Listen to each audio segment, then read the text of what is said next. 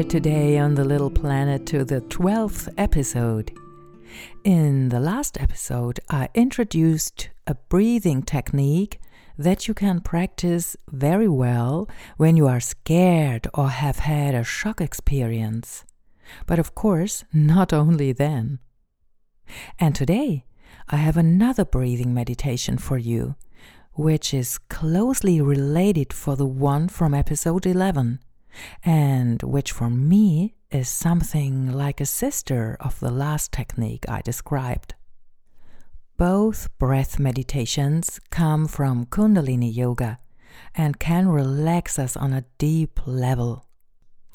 And both can ensure that our two hemispheres of the brain come back into balance when we are, for whatever reason, out of our emotional equilibrium. So today, I want to introduce you to what I call the seven waves Sat Nam breathing meditation. Again, mantra, breathing, and mudra. A certain posture of the hands will form a unity and also accompany us through our individual energy centers through our chakras. But let's take it slowly and approach the breath meditation playfully and in stages. We'll use the mantra Sat Nam, which could be translated as My name is truth. The syllable Sat stands for truth and Nam for name in the sense of identity. So you could also say, Truth is my identity, or even further, I am truth. These two mantra syllables are also part of the other breathing from episode 11. Now we can breathe in together deeply but very gently through the nose. And when we breathe out, we form with the syllable sat by sounding it very specifically, something like little waves of breath that follow each other six times. And as the seventh wave, we will then finally sound the syllable nam once again, with which we will then conclude the exhalation. Let me sound this for you, and directly afterwards, you simply breathe in with me, and we sound the sequence together. You can close your eyes, and if you like, direct your closed eyes to the area of your forehead, which is located between your brows and is called the third eye or brow chakra. And now let me sound the seven waves for you, and after that, you just join in, right?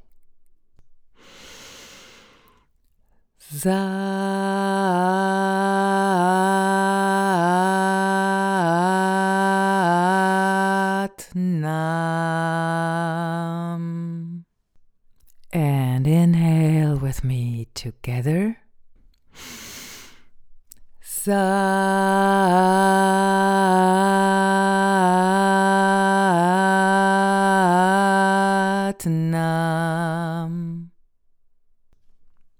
And feel, feel yourself and let yourself breathe all by yourself. Before we do this again in a moment, I'll describe to you the mudra, the hand posture that we can now add to this.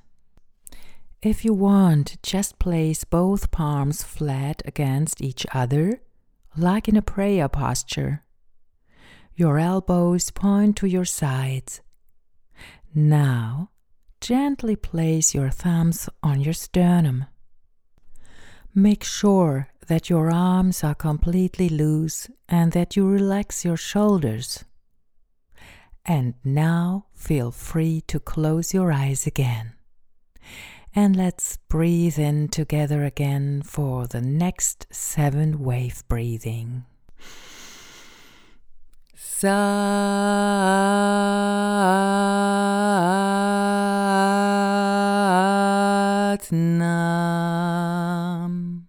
And again in a moment. Satnam.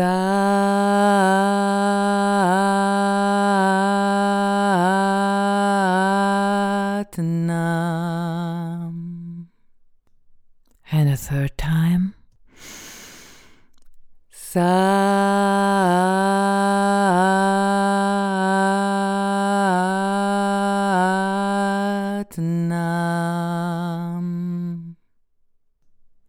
And feel inside yourself. Now, slowly and gently release the mudra. Your two hands will find their way into a relaxed position all by themselves. And if you haven't opened your eyes yet, I invite you to do so now. But take your time, slowly. Yes, now you know the seven wave Satnam meditation. There is another visualization that you can connect with the seven breath waves by imagining that each of these breath waves passes through one of your energy centers, each of your chakras. So the first Sa wave resonates through your root chakra. The next Sa wave through your sacral chakra. And so it goes up and up the next wave vibrates through the solar plexus chakra. Then it goes up to the heart chakra, to the throat chakra. Then the sixth wave vibrates through the brow chakra, also called the third eye. And finally, the seventh wave the Nam wave vibrates through the crown chakra. If you're still unfamiliar with chakras, feel free to listen to podcast episodes 5 and 6. There I go into more detail. Well, and if you want to have a closer look at the mudra, the hand posture, if you're unsure about it, I will also show you on my YouTube channel of the same name. The video is in German, but I think you can see it very well. Maybe you will do the seven wave breathing again and again in the near future.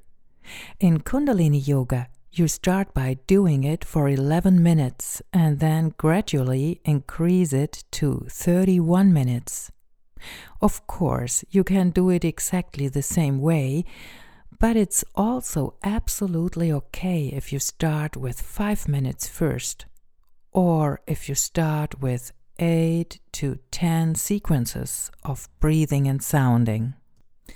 This way, it might be easier for you to integrate this active meditation into your daily routine and thus come to a regularity. Anyway, I wish you in any case much joy with the seven waves breathing meditation. And oh, yes, should you ever want to give up any old habit, it will help you supportively. From me now, all the love for you, and I would be very happy if we meet here in three weeks, maybe again together, here on my little planet which can always be yours.